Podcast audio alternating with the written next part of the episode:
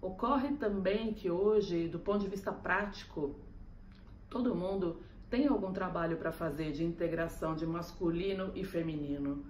E mais, se eu sofri abuso, isso também tem a ver com um padrão que eu trago muito antigo da geração de mulheres da minha rama feminina.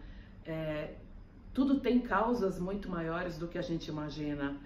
É, é claro que não é bom e claro que a gente não quer e claro que tem lembranças que são muito fortes, mas todo mundo tem no aqui no agora, do ponto de vista prático, integração de masculino e cura de masculino e feminino para fazer.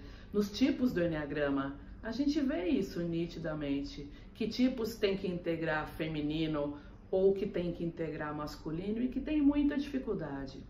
Todos nós temos algum trabalho com pai e mãe, ou com os dois. Né? Não são só os homens, as mulheres também. E a gente também projeta muitas coisas em cima dos homens, como, por exemplo, a figura do pai e a busca do pai, e trazendo as recordações daquilo que, que não foi da forma como a gente imaginava. É muito mais complexo do que dizer mulheres são abusadas. Retomando, tem causas ancestrais, honremos essas mulheres.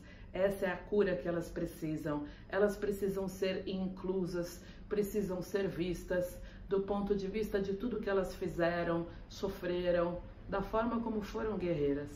Ah, isso traz a nossa cura ancestral e a nossa. E de novo, se a gente conseguir honrar o nosso masculino, isso é muito importante para que a gente possa ter a nossa libertação. A nossa ancestralidade, pessoal, ela quer que a gente viva, que a gente viva feliz, que a gente viva bem, que a gente escolha a vida é, para viver aqui.